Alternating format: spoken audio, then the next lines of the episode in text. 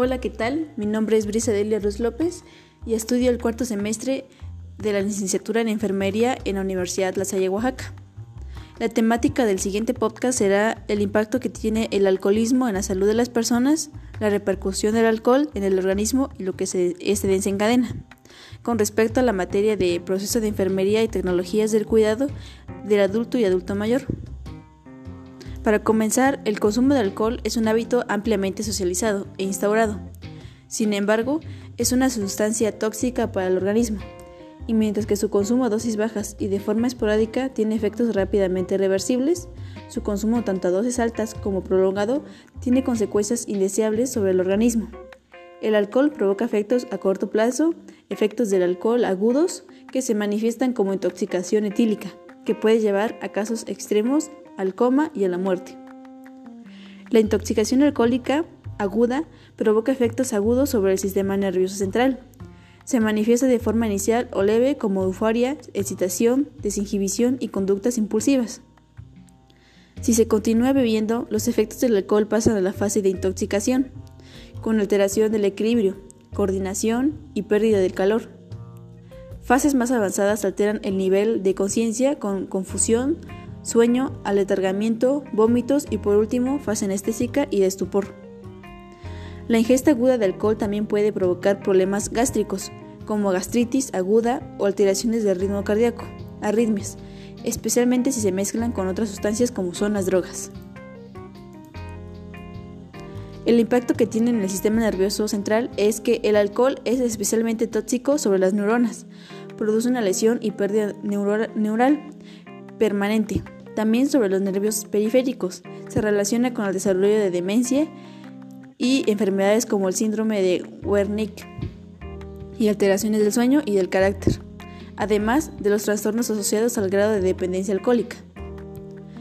En el sistema gastrointestinal, en el aparato digestivo puede afectar a cualquier tracto del mismo, por ejemplo, tanto su consumo agudo como crónico, favoreciendo la aparición de enfermedades esofágicas, esofagitis, enfermedad por reflujo, gastritis, gastritis sangrado eh, gástrico, hepáticas, como es la cirrosis hepática, y del páncreas, como es el páncreas aguda y crónica. El consumo alto se ha relacionado con cáncer de estómago, de laringe, de esófago y de páncreas. Además, su consumo continuando provoca problemas de malnutrición, ya que aporta una gran cantidad de calorías con muy poco valor nutritivo. Calorías vacías. Impide la absorción de algunos minerales y vitaminas y elimina el apetito. En lo cardiovascular, el consumo de alcohol provoca un aumento de la actividad cardíaca. Puede aumentar la presión arterial, provocando hipertensión arterial. También produce daño cardíaco cuya manifestación más típica es la miocardiopatía dilatada, una lesión del músculo cardíaco que se debilita y provoca cuadros de insuficiencia cardíaca muy graves. En la sangre, impide la producción de glóbulos blancos y rojos, provocando un tipo de anemia denominada megaloblástica y un fallo en el sistema inmunológico por la disminución de glóbulos blancos, siendo los alcohólicos más susceptibles a las infecciones. En el aparato reproductor también disminuye el deseo sexual y puede causar infertilidad y disfunción eréctil. En los efectos del alcohol en el embarazo y en el feto. El consumo de alcohol durante el embarazo puede provocar en el, en el feto el llamado síndrome alcohol fetal.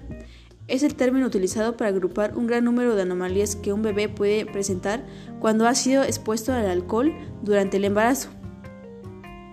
Estas influyen en malformaciones morfológicas, especialmente defectos craneofaciales, retraso en el crecimiento y alteraciones cognitivas, conductuales, de socialización y de aprendizaje.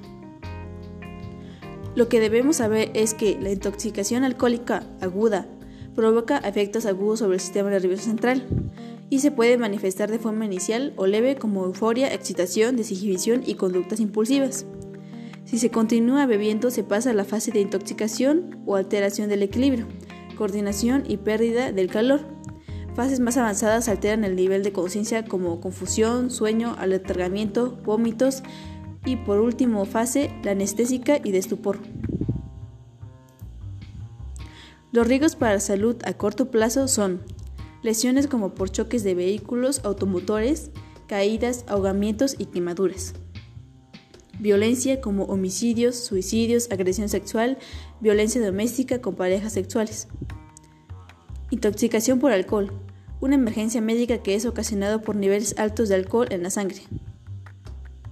Comportamientos sexuales riesgosos, como tener relaciones sexuales sin protección o con múltiples parejas. Estos comportamientos pueden ocasionar embarazos no planeados o enfermedades de transmisión sexual, como es el VIH. Abortos espontáneos y muerte fetal o trastornos del espectro alcohólico fetal en las mujeres embarazadas y los bebés. Los riesgos para la salud a largo plazo son alta presión arterial, enfermedad cardíaca, accidentes cerebrovasculares, enfermedad del hígado y problemas digestivos. Cáncer de mama, boca, garganta, esófago, hígado y colon. Problemas de aprendizaje y memoria, como demencia y bajo rendimiento escolar. Problemas de salud mental, como depresión y ansiedad. Problemas sociales como pérdida de productividad, problemas familiares y desempleo. Dependencia del alcohol o alcoholismo. ¿Cuáles son las acciones preventivas para evitar el abuso de alcohol en la vida cotidiana? Bueno, para evitar el consumo de alcohol son las siguientes. No iniciar el consumo de alcohol o de drogas, conocer los factores de riesgo relacionados con el consumo de sustancias adictivas. Fomentar estilos de vida saludables, es decir, realizar actividad física, alguna actividad recreativa o una alimentación saludable.